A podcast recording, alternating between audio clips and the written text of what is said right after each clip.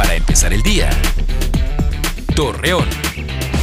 Muy buenos días, viernes 3 de febrero le presentamos la información para empezar el día.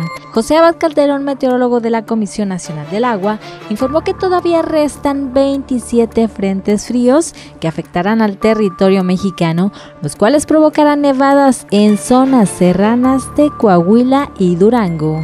La Dirección de Desarrollo Económico de Turismo de Gómez Palacio invita a entusiastas de la gastronomía mexicana a participar en el concurso La Tamaliza 2023, que se llevará a cabo mañana sábado 4 de febrero. Asimismo se explicó que serán premiados los tamales que destaquen por su sabor y buena presentación.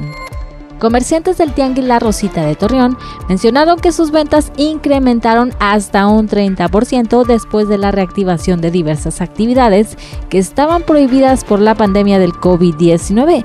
Asimismo indicaron que las nuevas generaciones son las que más adquieren ropa de segunda mano. Hoy se celebra el Día Internacional del Abogado.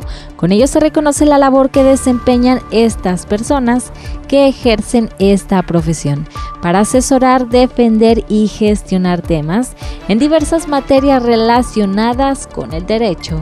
Un fin de semana frío y cálido pronostica la Comisión Nacional del Agua en la comarca lagunera, con valores mínimos de los 5 y máximos de los 24 grados centígrados, con cielo nublado a despejado y viento. Acompáñenos con toda la información en punto de las 8 de la noche por Mega Noticias. Para empezar el día. Torreón.